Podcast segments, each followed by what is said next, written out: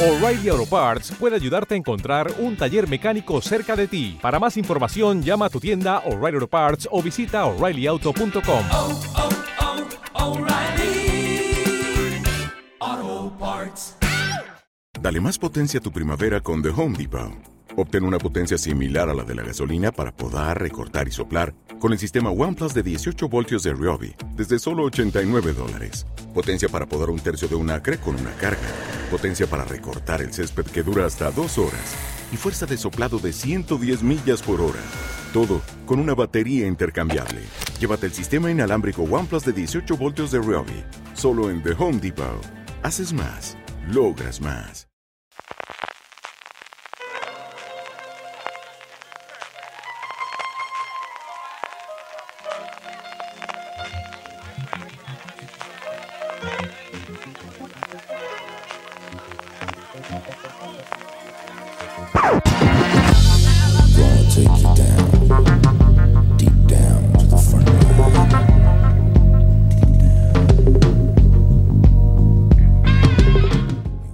Bienvenidos y bienvenidas a Top, el programa de fuera de series donde hacemos esas listas relacionadas con el mundo de las series de televisión que tanto nos gustan.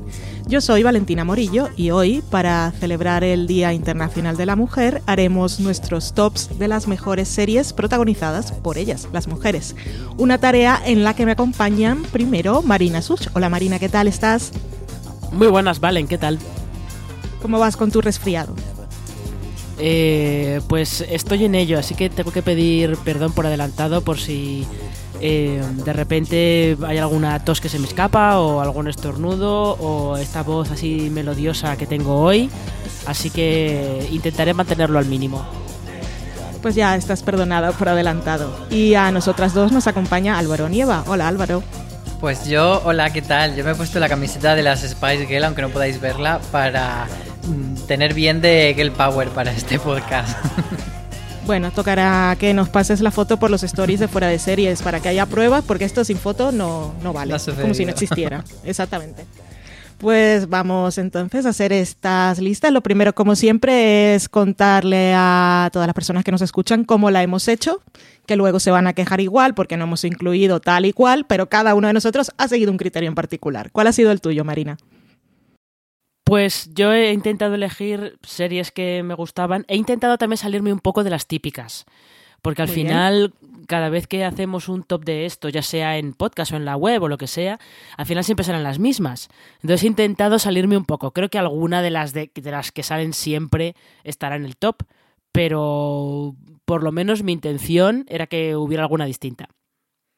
Y tú, Álvaro, ¿cómo has decidido tus 10 mejores Pues, series? Fíjate que ha sido exactamente lo mismo que Marina.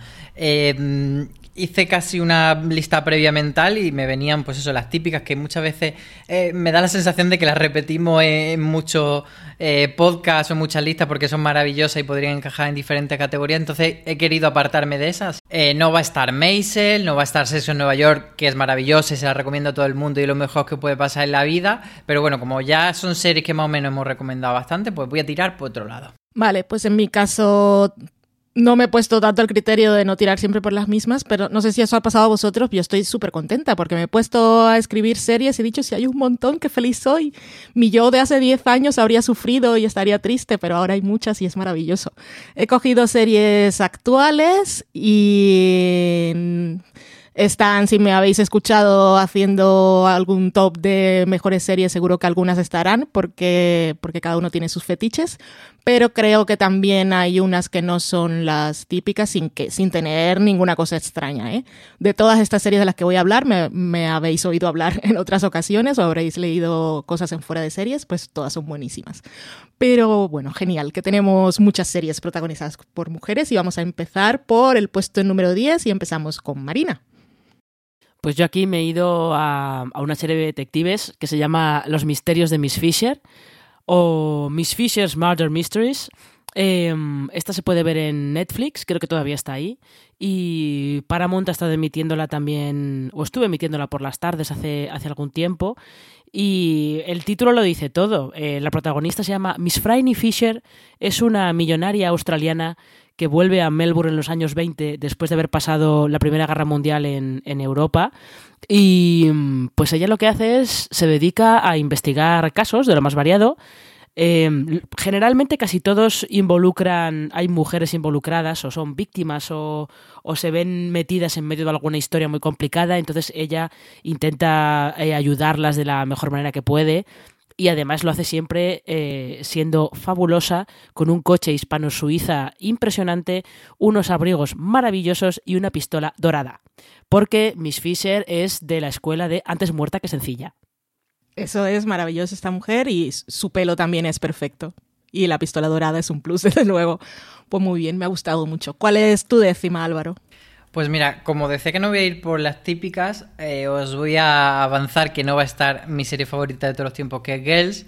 Pero en el número 10, mm, para mencionar Girls, he metido una serie que mucha gente la ha comparado y que va un poco por la misma línea, pero no exactamente, que es una serie danesa que se llama Young and Promising.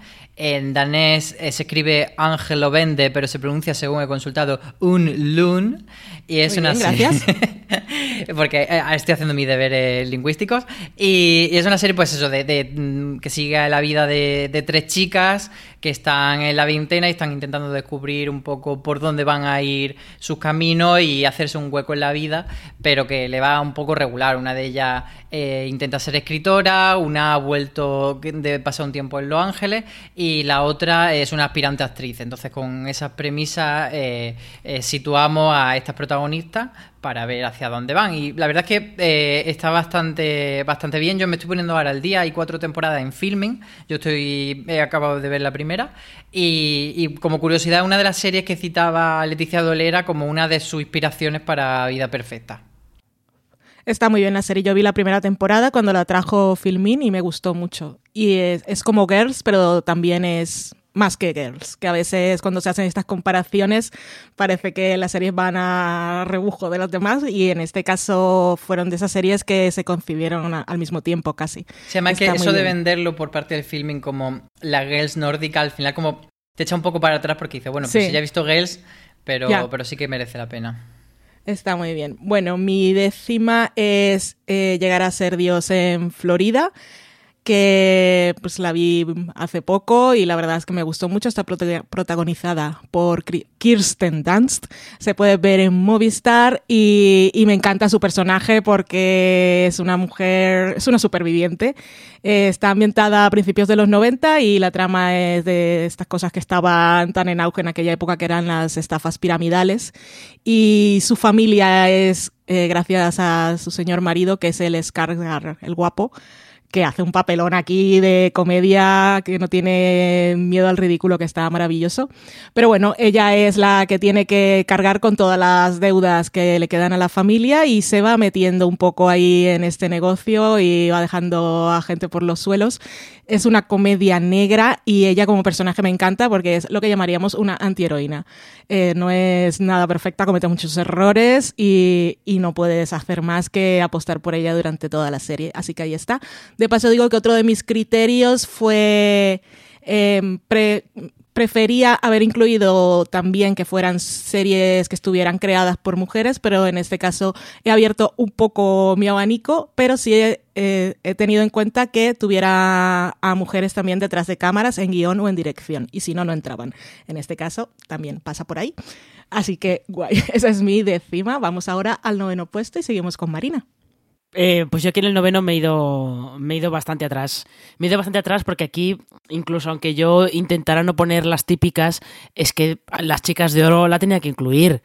Porque esta es de, de mis series, es de las series que más me ha hecho feliz durante toda mi vida, pero fácilmente. Y porque todavía es noticia que las protagonistas sean cuatro señoras ya mayores que, que comparten casa en Miami, pues porque todas se han quedado viudas o están divorciadas. eh, y pues ellas se ayudan en se ayudan en su día a día y además las chicas de oro es que luego eh, el arquetipo de cada una de ellas eh, Dorothy, Rose, Sofía y Blanche eso luego como que se ha ido trasladando a otras series que también tenían cuatro mujeres protagonistas, como Girls, que de hecho ahí Lina Dunham sí que reconocía que se había visto un poquito inspirada en las chicas de oro.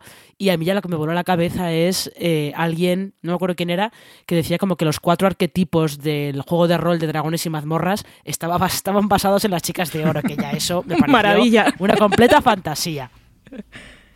Qué grande, qué grande. Y Sexo en Nueva. York, Marina. Mm, tenemos a Rose, que es Charlotte, Dorothy sería Miranda, o sea, son también un poco esa parte. Samantha es obviamente eh, Blanche, es la, la más sexual y tal, y todas están ahí como un poco encajadas. Sí, desde luego. Pues muy bien, las chicas de oro. Bueno, Álvaro, dinos tú, ¿cuál es tu novena?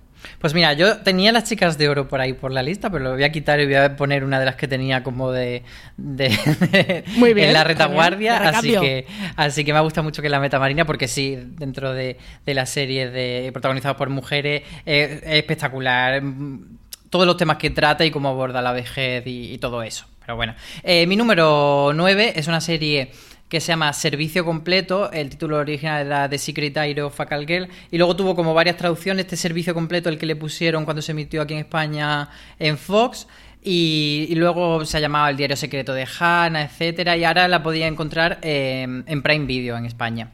Y es una serie eh, sobre una prostituta de lujo que, mm, que está eh, interpretada por Billie Piper, a la que conoceréis quizá por ser la primera companion de la nueva etapa de Doctor Who o por ser una estrella musical con aquel Be- Because We Want To de los 90 y luego ha hecho otras cosas. Ese y te, lo tal. te la sabes, Álvaro. Because, we want to. because we want because we to. want to. Pues ella era maravillosa y, la serie esta era una serie sobre prostitución, pero no en la línea de, de Girlfriend Experience, por ejemplo, sino mucho más en comedia, tenía su puntito de drama, pero siempre era como un, un tono bastante jovial. Yo no sé ahora, mm, porque no la he vuelto a ver, la vi en su momento, entonces no sé con como ahora yo percibo la prostitución, si sería capaz de disfrutarla de la misma manera, que me pareció súper divertida en aquel momento. Pero bueno, así como serie eh, tal, pues me pareció bastante maja y por meter eso, como decíamos antes, algo distinto, pues ahí, ahí que le he colado. Pues muy bien, genial. Mi novena, en este caso quería meter también un poco de géneros variados. Podía haber contado que era lo que había hecho en un principio, que yo misma planteé la pregunta, pero bueno, eh, mi género variado me iba ahora a una serie de género y tengo a Wynonna Earp y en este caso que Marina no se podía resistir a poner las chicas de oro y teníamos a Álvaro que ya que estaba las chicas de oro pues metía otra. En mi caso no ponía, no quería poner Buffy porque siempre pongo Buffy en mejores series, mejores series y tal. Así que dije, ¿qué puedo hacer? Pues que mejor que su digna sucesora, que es Wynonna Earp que va a volver pronto por fin con su cuarta temporada después de hacernos sufrir porque pensábamos que no iba a continuar. Y ahí tenemos una serie de fantasía que ese Earp de su apellido es el del legendario Wyatt Earp. Ella es una descendiente, sería su nieta Y tiene una cosa, este apellido, y es una maldición, porque este señor en su época mató a muchos criminales. Y la maldición es que estos renacen después de cierto tiempo, convertidos como demonios. Y los primogénitos de la familia Earp, cuando llegan a cierta edad, que creo que son los 25, los 27 años, eh, deben coger la pistola de su antecesor, que tiene propiedades mágicas, y se dedican con ella a devolver al infierno a todos esos renacidos. Y la pistola es así larga, larga, muy fálica, y nuestra Wainona es la encargada, no sin antes mm, renegar de su legado, de acabar con, con, todos estos demonios del pueblo. Y es una serie maravillosa y tenéis que verla. Y aquí tengo, aprovecho que siempre que puedo le doy las gracias a Marina, porque gracias a ella me decidí a verla y fue una gran recomendación por la que siempre te estaré agradecida, Marina. Así que con este agradecimiento te doy paso a tu octavo lugar. De nada. Y todos los demás, eh, pones a ver Winona Earp, que las primeras temporadas están en Netflix y es entretenidísima. Eh, pues yo, la octava, aquí ya he optado por una serie que en España está inédita todavía. Esto es un poco como el llamamiento de, por favor, que alguien la traiga, que es Sweet Vicious. Esta, esta serie fue de las últimas series que produjo MTV, que está protagonizada por dos universitarias, una eh, a la que violan en una fiesta, la viola el novio de su mejor amiga, y a partir de ahí ella decide eh, convertirse en una especie de justiciera del campus y mm, pues va eh, básicamente tomándose la justicia por su mano ante todos, todos los estudiantes que ejerzan algún tipo de violencia sexual sobre otros estudiantes. Y se le une una, una hacker que además es un, bueno, pues es un poco, pasa un poco de todo y tal. Y mm, el dúo que forman esas dos es eh, realmente muy entretenido de ver. La serie es, puede a veces ser bastante se pone bastante seria pero es muy divertida es muy entretenida y lo que es una lástima que nadie se animara a traerla porque estas series de MTV sí que hubo sí que hubo algunos eh, algunas días sí que llegaron a verse aquí pero como MTV en España se quedó en el limbo, se fue de la TBT al pago, MTV dejó de hacer series en Estados Unidos y Sweet Vicious se ha quedado un poco ahí como en el éter. Así que llamamiento para que alguna plataforma se anime a comprarla, aunque sea de relleno de catálogo. Me uno a ese llamamiento. Yo la tenía en mi listado, Marina, pero me la dejé para otro top que tenemos en marcha. y dije, pues no repetir, y no me pasó solo con esa u otra serie que también me la dejé para ese otro top. Así que por eso no incluí yo Sweet Vicious, pero por favor que alguien la traiga ya. Álvaro, ¿cuál es tu octava? Pues otro llamamiento a, meter esto en catálogo. En este caso me voy con una que sí que estoy seguro que alguna vez hemos comentado en los podcasts de fuera de serie, en concreto con CJ, que también es muy fan, que es Medium, que no está ahora mismo en streaming, pero aquí en España pues se vio en 4, se vio en XN y tal. Y es una serie que yo selecciono por el personaje de Patricia Arquette porque me parece que que combinaba muy bien el elemento sobrenatural y los casos policiales y ella como protagonista de eso, como, como líder de esos equipos de investigación, eh, desde una perspectiva muy femenina en el sentido de no la masculinizaban en, el, en ningún momento, no el, el prototipo ese de mujer que le ponen cualidad al personaje de hombre para hacerla más fuerte, más agresiva, sino que ella desde su forma de ser desde, desde una perspectiva como muy concreta, muy encajada, muy con el físico de ella, era el quien resolvía los casos y además eso lo mezclaban con una trama familiar que estaba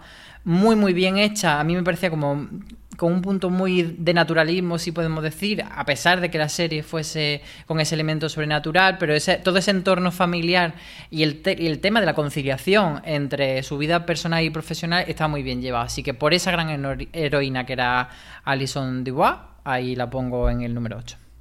Me encanta que la hayas traído, Álvaro. mi, sí. mi, octava es Vida, la serie que podemos ver en Stars, que pronto nos traerá la tercera temporada. Y en este caso las protagonistas son dos hermanas de origen latino que después de muchos años regresan a la casa familiar al este de Los Ángeles. Y el motivo de ese reencuentro es que ha muerto su madre, que se llamaba Vidalia. Y cuando llegan allí descubren que la compañera de piso de su madre en realidad era su esposa una revelación que les hace replantearse muchas cosas eh, de su propia identidad, especialmente para una de ellas.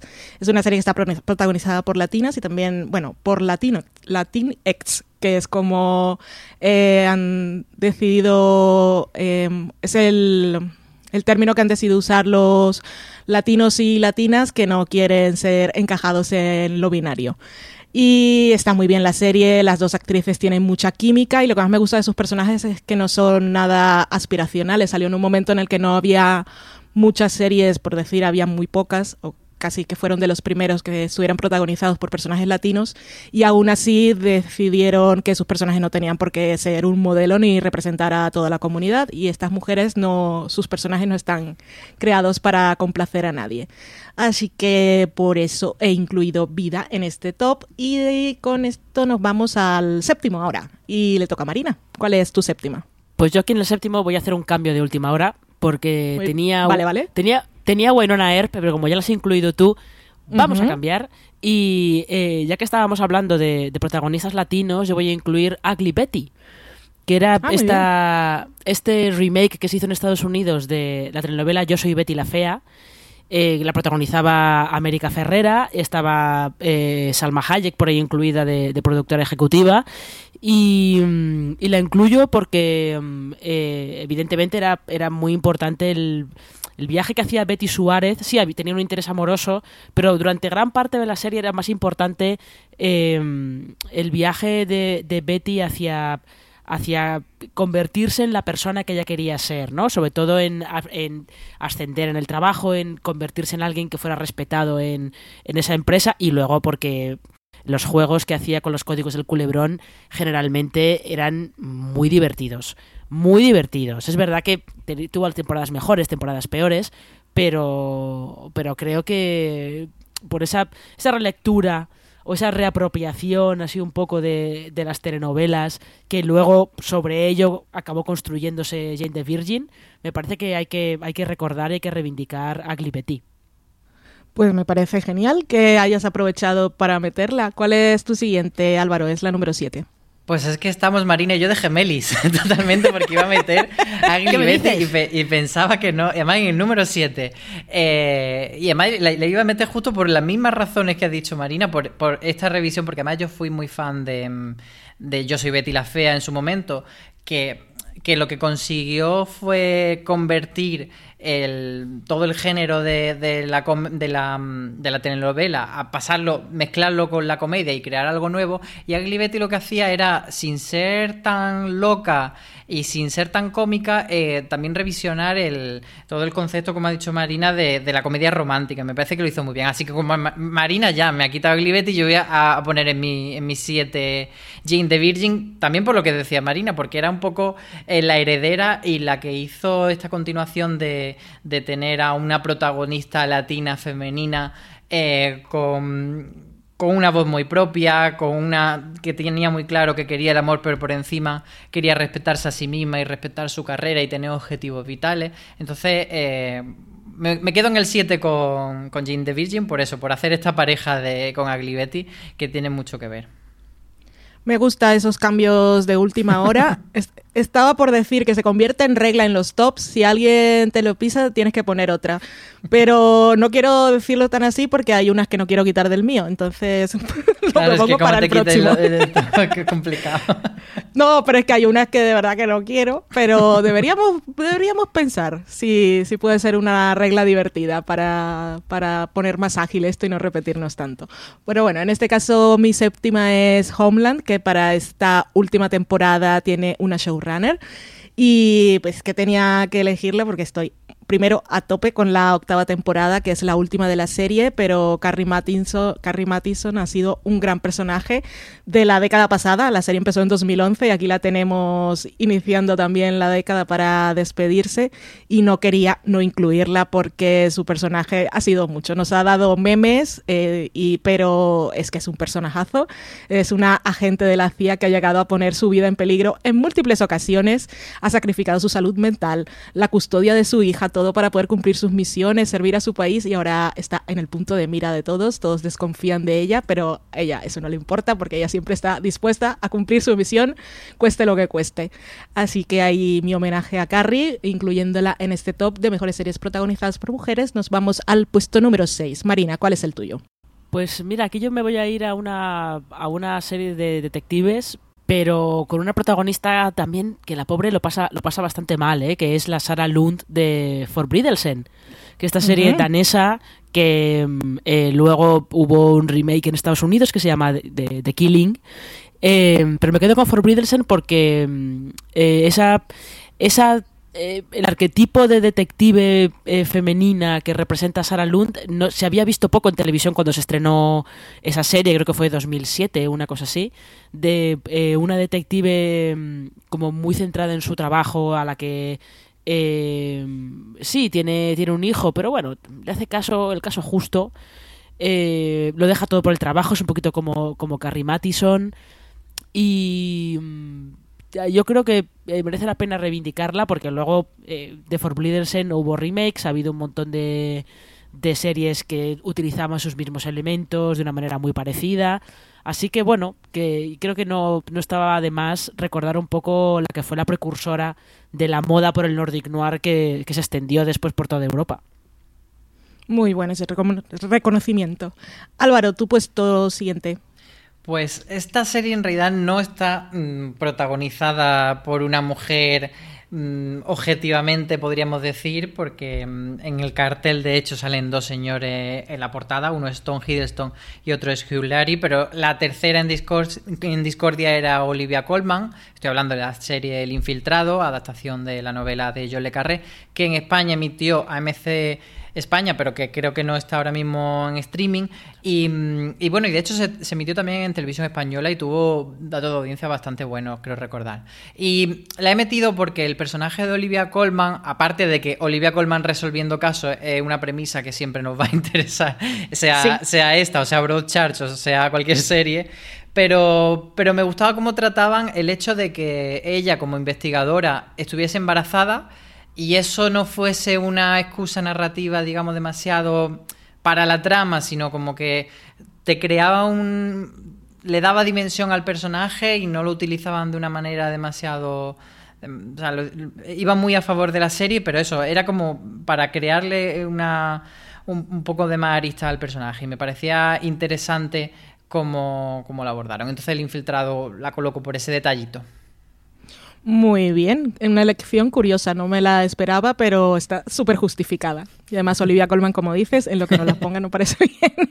Eh, mi número 6 es Gentleman Jack, que lo podemos ver en, la podemos ver en HBO, iba a ser una miniserie, pero nos han dado una segunda temporada. Y es esta serie que está protagonizada por Suran Jones y ella interpreta a Ann Lister, que es una mujer que existió en la vida real, con una historia interesante y apasionante. Eh, por ahí estamos eh, a principios del siglo XIX. Ella aprendió sobre anatomía humana, fue terrateniente, mujer de negocios, viajera, conservaba diarios de sus viajes, de sus cosas de negocios y de su vida personal, todo esto escrito en código, y también era lesbiana. Y estamos hablando, como digo, principios del siglo XIX. Es una mujer que desafió todas las convenciones que había para su género en aquella época. Y es una historia que está maravillosamente contada, también es una historia de amor, es una, una, historia de retos y es apasionante. Así que si no la habéis visto, echadle un ojo ya, que en Fuera de Series le hemos recomendado de todas las formas posibles y son solo seis episodios, seis u ocho, que ahora no me acuerdo, pero que son pocos y, y se os van a hacer cortos seguramente. Nos vamos ahora, ya entramos al quinto, ¿no? Vale, pues empezamos con Marina. ¿Cuál es tu quinto lugar? Pues mira, esta, eh, esta a lo mejor yo voy a acabar hablando más adelante de ella en, en, ese otro top que estamos preparando, pero mira, me da igual, la voy a repetir porque creo que está teniendo sobre todo ahora una tercera temporada eh, realmente muy lograda y muy buena. Y esta es eh, Scam, pero Scam España, la versión española de, de esta serie de adolescentes noruega que mmm, lo que distingue la, la, versión española es que han decidido centrarla exclusivamente en las cinco chicas protagonistas.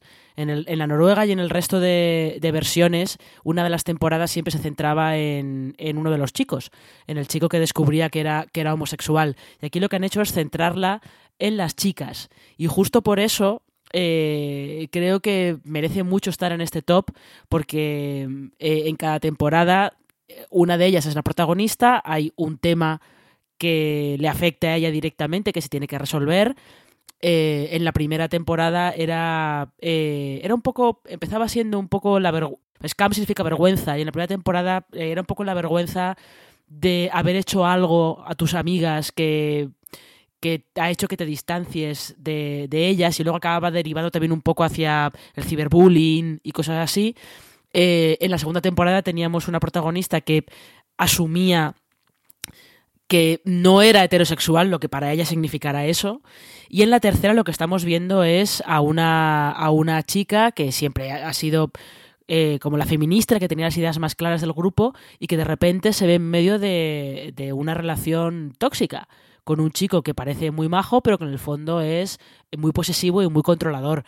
Y eh, todas las temporadas tratan esos temas muy bien, el retrato de sus protagonistas está muy bien, las actrices, que son chicas muy jóvenes y que al principio eran, eran muy nuevas, han ido desarrollando una química y una dinámica entre ellas muy buena y, y creo que, que, merece la pena que se vea más, más allá de, de su público objetivo, ¿no? porque me parece que, que están haciendo cosas muy interesantes. Marina, Todo lo que dice Marina, todo. yo quiero preguntarle a Marina, bueno, y a ti también, ¿vale? Eh, de las tres temporadas, ¿con cuál os quedáis? Uf, la segunda estuvo muy bien, pero es que esta está siendo está siendo bastante destacable, ¿eh? La segunda fue más bonita, creo yo. Fue como... ah, es que me robó el corazón, pero es que esta tercera está siendo más dura, me parece. Pero ya te diré cuando acabe que no haga falta, pero ¿por qué elegir? Tenemos Vale. dos, son diferentes. yo esta me la guardé para ese otro top que vamos a hacer, bueno, que va a salir pronto, que grabaremos Marina y yo. ¿Cuál es tu número 5, Álvaro? Pues saco las garras y me quedo con Close, que es una serie... una serie de, de TNT en Estados Unidos que aquí emite HBO España. Y es una serie que yo siempre defino como si las protagonistas no fuesen unas mujeres que tienen un salón de manicura en Florida, sino que fuesen señores, todo el mundo estaría loco con ella. Y todo el- porque es literalmente mm, el Breaking Bad de, de esta estética un poco mamarracha, pero no tiene nada de mamarracha, o sea, bueno, sí, evidentemente tiene como ese puntito divertido, no es tan densa como, como si lo hiciesen señores, pero como serie te la puedes tomar tan en serio como un Breaking Bad. Es, tan- es verdad que luego la serie, eh, como tiene varias temporadas, pues le pasa un poco eso de, de mm, descarrilarse un poco, volver y tal, pero por lo menos la primera temporada merece muchísimo la pena.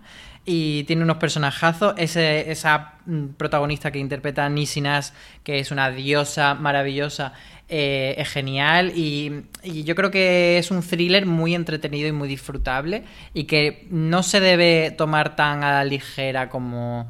Como, pues eso, lo que la premisa nos, nos viene, ¿sabes? Lo que no.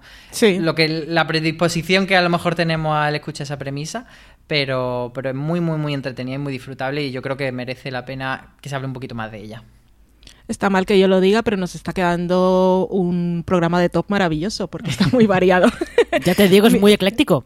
Sí, mi número 5 es Stamptown. Quería poner también una serie de los canales generalistas y es este estreno de 2019 eh, que tiene como, como gran heroína a Kobe Smulders, que está maravillosa en su papel. Ella interpreta a Dex Parios, que es una veterana de guerra que tiene PTSD y ahora trabaja como detective privado. Está encargada también de cuidar a su hermano adolescente. Y no sé, es maravilloso. Es bisexual, ¿qué más os voy a contar? Esta mujer es fantástica, es, una borracha. Es, ahora que nos hemos quedado huérfanos de Jessica Jones, pues aquí tenemos un personaje que yo podría decir está a punto de superar lo que nos dio Jessica, porque la verdad es que cada episodio es entretenido y nos cuenta algo del personaje, nos hace reír también. Yo estoy enamorada de Kobe Smulders, que tampoco sería raro, pero bueno, genial, maravilloso. Stamptown, mi número 5. Eh, nos vamos al cuarto puesto. ¿Cuál sería tu serie en este lugar, Marina? Eh, yo también recomiendo Stamptown muy encarecidamente porque es lo mejor y Dex es maravillosa, aunque sea un desastre. Porque es un desastre, la pobre. Es. Eh, no, pues mira, yo en el cuarto lo que voy a hacer es me voy a quedar con eh, Jessica Jones, precisamente. Y mm, sobre todo porque yo soy muy fan de este personaje desde, desde los primeros cómics que, que se publicaron en aquella, aquella línea un poco más adulta, o como rayos lo entendiera Marvel, eso. eh, que se, creo que se llamaba Max o algo así, ahora mismo no lo recuerdo. Pero eh, aquellos primeros cómics se llamaban Alias eh, te presentaban ya a una, sí, una superheroína, pero que ya no es superheroína, que tiene poderes, pero que en realidad le parece una mierda tener superpoderes, porque, pues porque solamente le han traído problemas y que malvive como detective privado. Y es que además parecía difícil que, que eh, la serie de Jessica Jones, que era de estas series que Marvel tuvo en Netflix, eh, parecía difícil que consiguieran encontrar una actriz que pudiera ser Jessica, pero que Kristen Ritter era Jessica Jones. Y eso que eh, yo creo que la primera temporada sigue siendo la mejor de, la- de las tres, aunque todas tienen, tienen cosas muy notables.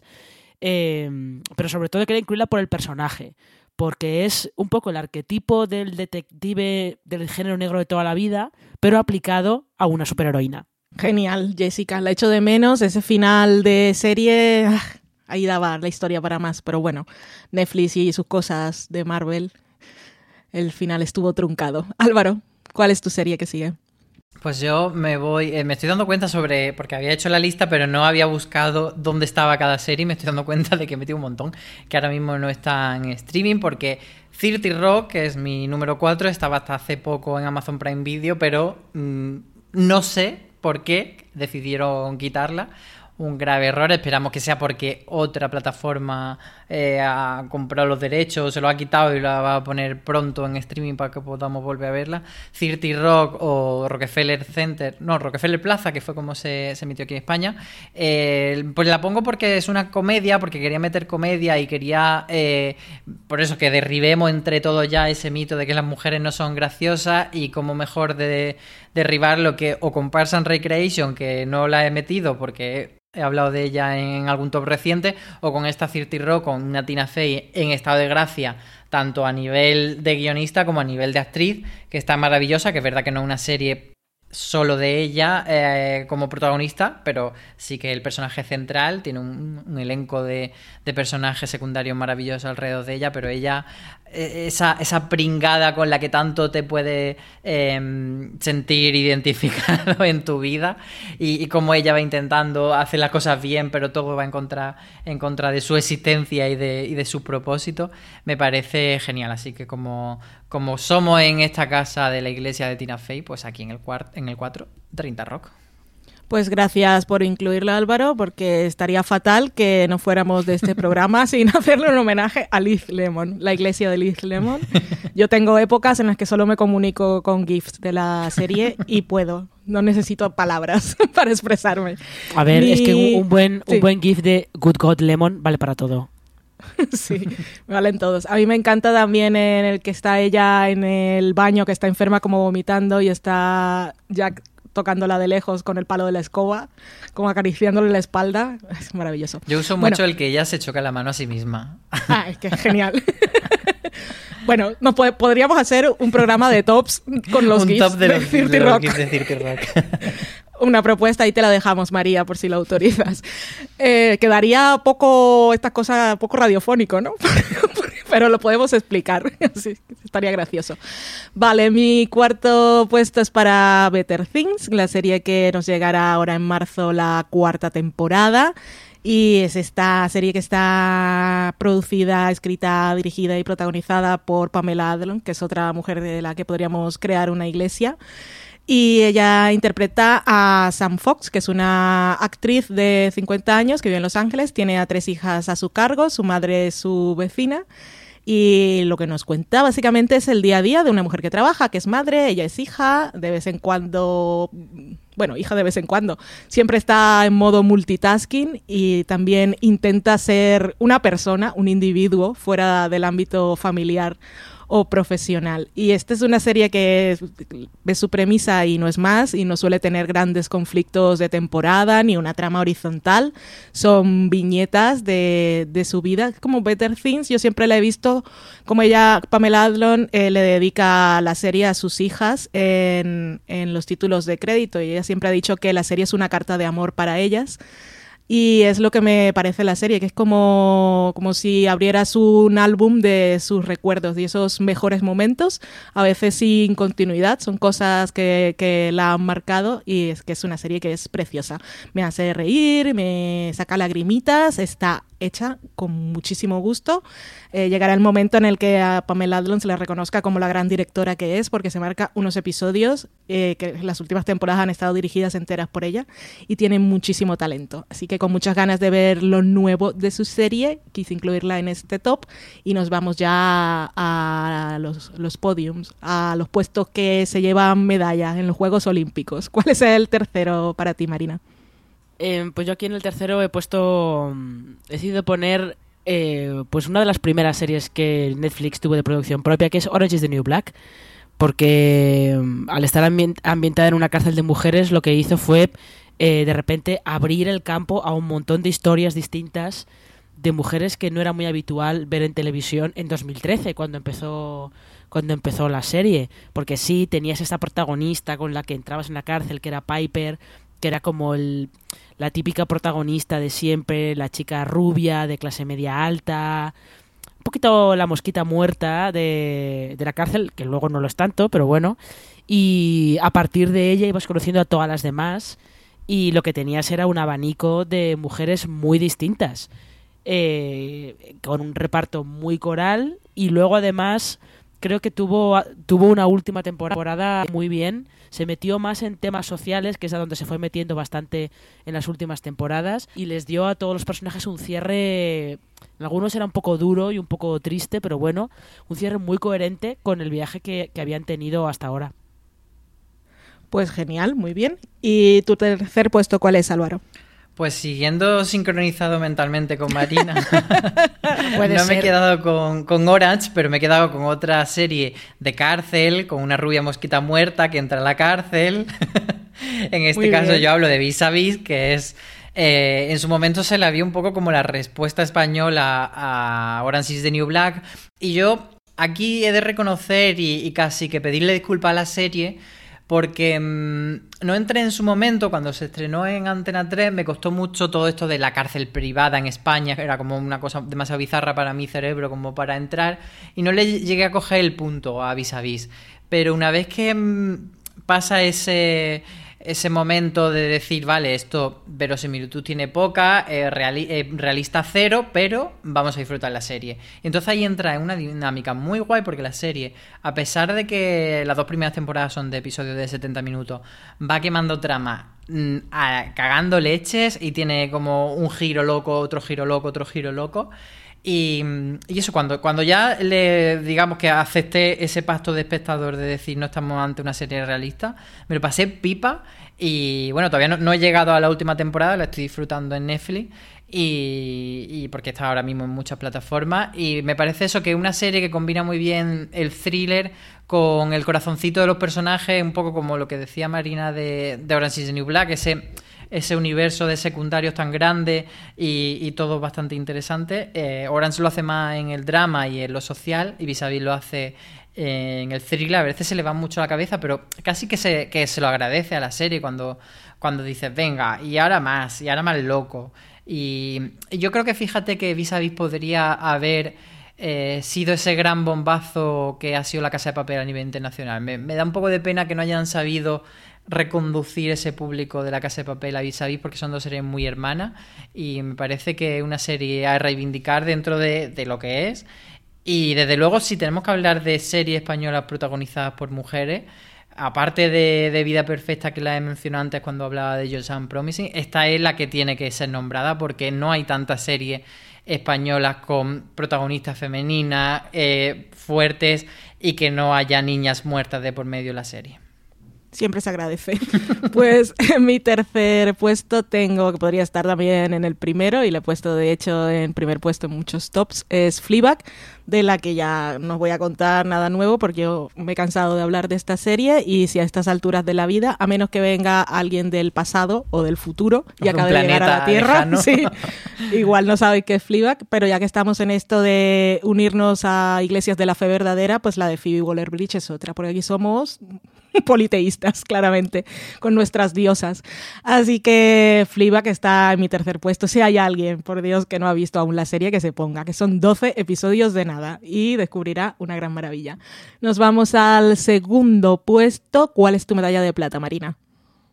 Eh, pues mi medalla de plata es para eh, una serie que tenía también, era muy coral, porque tenía, había como unos cuantos personajes principales, pero todos esos personajes estaban interpretados por la misma actriz, que es Orphan Black.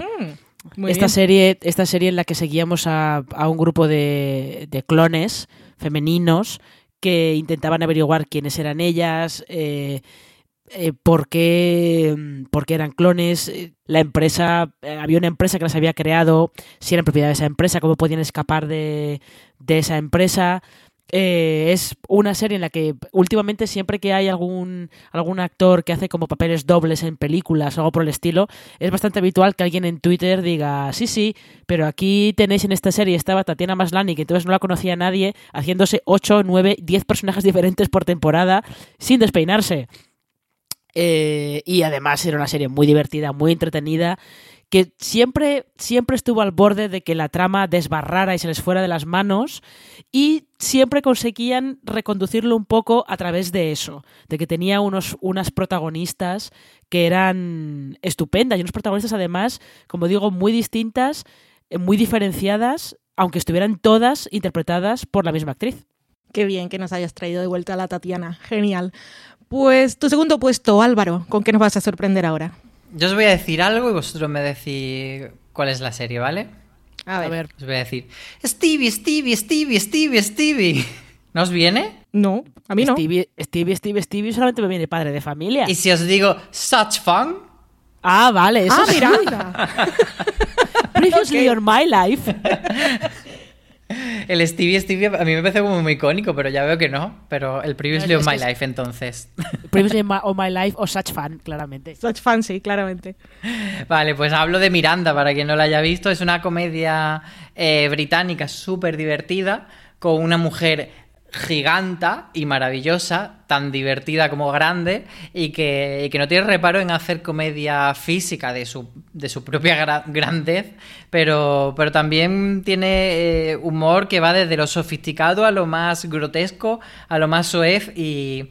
Y que tiene un, un tempo para la comedia, para, para toda, para toda. Es que es maravillosa. Eh, la serie está pro- protagonizada por Miranda Hart, que no solo es la actriz que da vida a Miranda, sino también la creadora de la serie y un poco la mente pensante de- detrás de toda esta comedia que es muy particular, pero mm, no sé, me parece como que imposible que todo el mundo conecte y se enamore de, esta serie que, mm, que bueno, que, que hizo muy poco ruido en España porque se ha emitido así como muy poquito, estuvo un tiempo en filming, ahora hay un par de temporadas en Movistar y yo creo que hace falta reivindicar más a Miranda.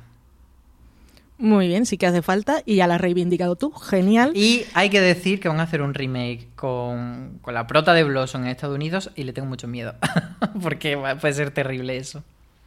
Habrá que ver qué tal les queda, por lo menos el primer episodio. Sobre todo si sois fans. El- en mi segundo puesto yo tengo a la amiga estupenda, que acaba de terminar de emitir su segunda temporada. Se puede ver en HBO España. Y si todo va bien, tendrá cuatro temporadas, que son los cuatro libros de la saga Dos Amigas de Elena Ferrante. Y en esta serie lo que seguimos es la historia de, aunque se llama La Amiga Estupenda, en realidad son dos, eh, bueno, la, saga Dos Amigas, ya lo había dicho. Y las conocemos a ellas en, en Nápoles de posguerra cuando son niñas y vamos siguiendo toda su vida esa relación complicadísima de amistad que tienen ellas, en la que hay siempre, siempre están compitiendo, eh, son musas, se admiran, pero se envidian, tienen celos, quieren lo que tiene la otra y no pueden dejar de depender la una de la otra, aunque se hace muchísimo daño. Y me encanta porque es una relación de amistad muy bien llevada, sobre todo muy complicada y muy compleja. Y a mí me tiene totalmente obsesionada. Y las actrices que hemos visto interpretándolas como niñas, luego como adolescentes, la verdad es que son todo un descubrimiento. Y, y bueno, las sacaron de un casting que ninguna tenía experiencia haciendo nada de actuación y son realmente maravillosas. Pero, pero ¿qué es eso? Es, es como, es el retrato de, de esa amistad tan poderosa y tan dañina, tan tóxica a la vez y que, bueno, se necesitan la una a la otra. Y luego, pues todo el, el entorno que las rodea, que es un mundo pues violento, de pobreza, mucha miseria, muy masculino y allí que siempre están las mujeres en opresión y estas dos chicas que son eh, Lenú y Lila, Rafaela y Elena, eh, siempre pues tienen ambiciones y quieren salir de allí y conseguir sus sueños y hacer cosas. Bueno, que es maravillosa, a mí me encanta y aquí está en mi segundo lugar. Nos vamos ya a nuestro puesto número uno y la primera que lo va a revelar es Marina. Pues eh, mi puesto número uno es para The Good Wife. Porque, porque creo que, que Alicia Florrick es eh, un gran personaje, no un gran personaje femenino, sino un gran personaje, eh, punto, de los personajes más complejos y más complicados que, que ha tenido la televisión en los últimos años. Y, y solamente por el retrato que se hace de ella, que empieza siendo como la buena esposa del título, la que ve como de repente su mundo salta por los aires porque su marido, que es el fiscal del distrito de, de Chicago, acaba envuelto en un escándalo de, corrupción y, y de escándalos sexuales que lo lleva, que tiene que dimitir, lo lleva a la cárcel y ella, que lleva 15 años sin trabajar, eh, tiene que volver a ponerse a trabajar como, como abogada. Y mm, The Good Wife es sobre la superficie, un drama legal. Además, eh, cada semana hay un caso distinto que tiene que. en el que trabaja eh, Alicia Florrico y el resto de, de sus compañeros. Pero en el fondo es una serie sobre muchas más cosas. Es una serie sobre política, es una serie sobre cómo es. eh, cómo lo complicado que es en, en, este mundo actual separar tu vida privada de tu vida pública y los problemas que, que eso conlleva. Eh, la ambición que tiene Alicia y por qué no tiene por qué pedir perdón por ser ambiciosa. Eh, a mí me parece, me parece un personaje fascinante. Eh, creo que ahora mismo se puede ver completa en, en, Amazon. Ha estado dando vueltas por bastantes plataformas, o sea que suele estar eh, o en una o en todas. Ahora creo que solamente está en Amazon completa. Pero de verdad, si no la habéis visto, vedla. Porque incluso en las últimas temporadas, que yo sé que hay mucha gente que, que Alicia Florrick les cae mal directamente, eh, yo creo que esa es la idea, que te caiga mal. Porque Alicia deja de ser Santa Alicia para finalmente ser eh, alguien mucho más parecido a su marido de lo que de lo que era al principio y me parece una evolución muy interesante. Genial que esté la Florrick en este top. Muchas gracias, Marina. ¿Cuál es tu primer puesto, Álvaro? Pues yo antes he dicho que iba a intentar evitar salirme, o sea, que iba a intentar, es decir, la serie que solemos mencionar, pero en este caso, en el número uno, sí que voy a irme con una cosa un poco más convencional, pero muy merecido, porque es Killing Eve, mi número uno, y un poco en la línea de lo que dice Marina. Eh, eh, lo mismo que ella dice que, que, que Alicia Florrick, lo interesante es que sea despreciable. Aquí en Killing Eve es un ejemplo de cómo hacer las cosas perfectamente y que eso no signifique que lo que tienes que crear son santurronas o que tienes que hacer personajes que siempre están en pos de la sororidad o que siempre tienen que hacer las cosas bien, sino que lo que queremos cuando reclamamos personajes buenos, femeninos en la serie de televisión es personaje complejo, es personaje eh, con aristas, personaje como la propia Eve del título de la serie, pero también como Villanelle, que es esa eh, maravillosa villana que, que, tiene mucho detrás, que no es solo ese personaje, esa parte como más James Bond de la serie, sino que tiene también eh, sus traumitas y sus cosas por las que está en esa situación. Y también como el personaje de, de Caroline, que es el, el de Fiona Shaw, que bueno, que nos viene a decir que no solo los señores pueden ser los jefes de la sección rusa del MI6, sino que puede ser también una señora que a priori físicamente te la imaginas tomando magdalena en un sofá de Sky. Pues no, pues esta señora eh, tiene todo lo que tiene que tener para ser una jefaza y ser implacable como cualquier otra. Y me parece que el personaje de Eve eh, sobre todo en la primera temporada es que hay una complejidad eh, en la dicotomía de las dos y en cómo se comportan y todo el rato vas viendo un, nivel de escritura tan bueno y tan elevado que me parece que eso, que aunque sea un título que a priori sería normal que metiésemos un top de este, de, esta, de este tipo, me parecía que no podía dejarla fuera. Pues menos mal que he advertido que no iba a seguir la regla de que si alguien me chafaba la serie me iba a decir porque Killing Eve es mi número uno y no podía no, podía no ponerla como el número uno. Es, es una seriaza. Y bueno, ya tú has dicho todo lo que había que decir, Álvaro, me ha encantado, así que poco tengo que añadir.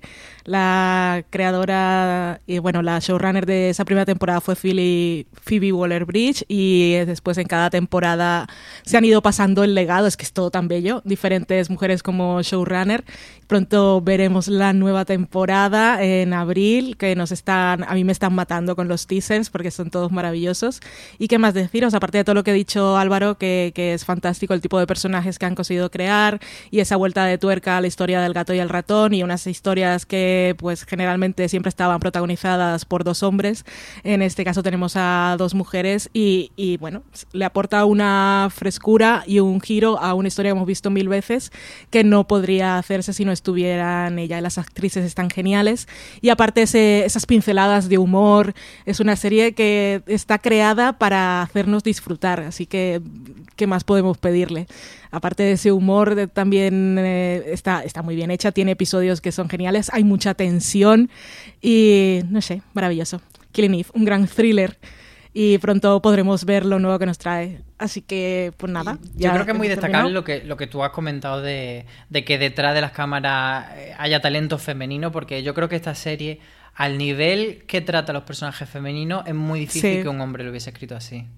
Sí, luego con Sí. detalles con la propia Caroline, que esos consejos que te da a veces eh, para hidratarte la piel, son, tiene diálogos, tiene cositas que no podrían ocurrir en otra serie, que tampoco dices que aportan a la trama, pero sí te dicen mucho de los personajes y es, es un punto de vista nuevo y es lo que pasa cuando pones a otras personas a dirigir las historias de, de siempre, pues te salen cosas totalmente diferentes, curiosas y que enamoran. Yo aún me acuerdo, tengo la sensación de cuando vi el primer episodio de Killing Eve, que no sabíamos muy bien lo que era y, y me vi el primer episodio y dije, mejor serie del año, lo digo ya. Y es que aún mantengo eso, el romance, sigue, si, si vemos las series como un romance, pues el mío con Killing Eve va a ser para toda la vida. Pues qué bien nos ha quedado este top, estoy contentísima, me encanta. Ha quedado, ha quedado muy variadito. Hemos puesto muchas cosas y todo lo que se nos ha quedado fuera, así que es el momento si queréis mencionar algunas de esas que habéis dejado por ahí porque no cabían, porque son tantas. ¿Cuáles serían las tuyas, Marina? Pues no te crees que he dejado tantas fuera, ¿eh? Al final he dejado fuera las que ya habéis mencionado vosotras. eh, he dejado fuera otras que me parecía que ya hab- había hablado mucho de ellas, tipo Verónica Mars, por ejemplo. Eh, pero más o menos eh, las 10 series que, que he puesto en el top eran las que se me han venido a la cabeza cuando, cuando me he puesto a prepararlo, con lo cual, más o menos, yo creo que son las que tienen que estar. No están todas las que son, claro, pero son las que tienen que estar. ¿Y tú, Álvaro, tienes alguna que se te haya quedado fuera? Pues sí, yo como decía antes cuando me preguntabas que cómo había preparado el, el top, pues había un montón de series que eran las que primeramente me venían a la cabeza y un poco que creía que podían ser como formar un top más, más convencional y que la he dejado fuera por eso. Por supuesto, en esa terna estarían Girls, estaba Sena, por supuesto, porque es esa maravillosa heroína que luego mm, serían sus herederas, pues desde Winona Earp hasta Buffy. Estaba Feud, que es una serie que sabéis que me encanta Mm. y que la he mencionado Mm. millones de veces y me parece imprescindible en este tipo de, de top sobre mujeres protagonistas.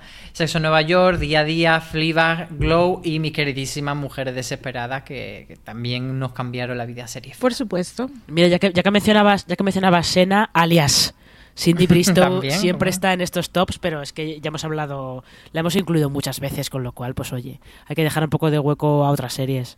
Pues aunque las hayamos incluido muchas veces, eh, pues yo aprovecho para mencionar, también tenía Glow en la lista, por ejemplo, Crazy Ex-Girlfriend, The To Me, Insecure, Nusjaki, mm, ¿qué más? The Crown, El cuento de la criada, que nos olvidamos de ella, y Muñeca Rusa y VIP, porque Selina Mayer es un gran personaje de la vida. Y Parks and Recreation. En general, Parks and Recreation también.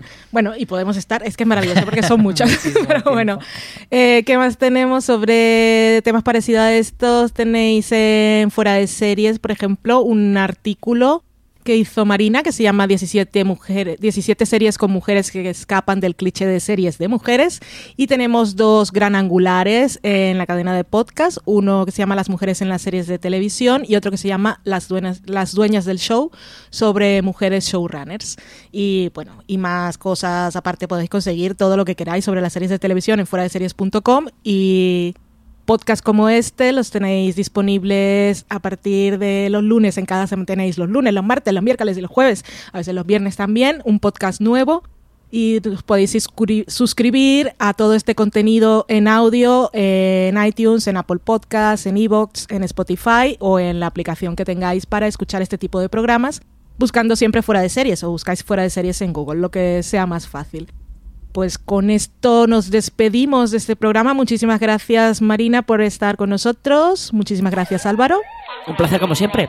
A vosotras. Y muchísimas gracias a todos vosotros por escucharnos. Ya sabéis, como dice siempre CJ Navas, tened mucho cuidado ahí fuera. ¡Chao!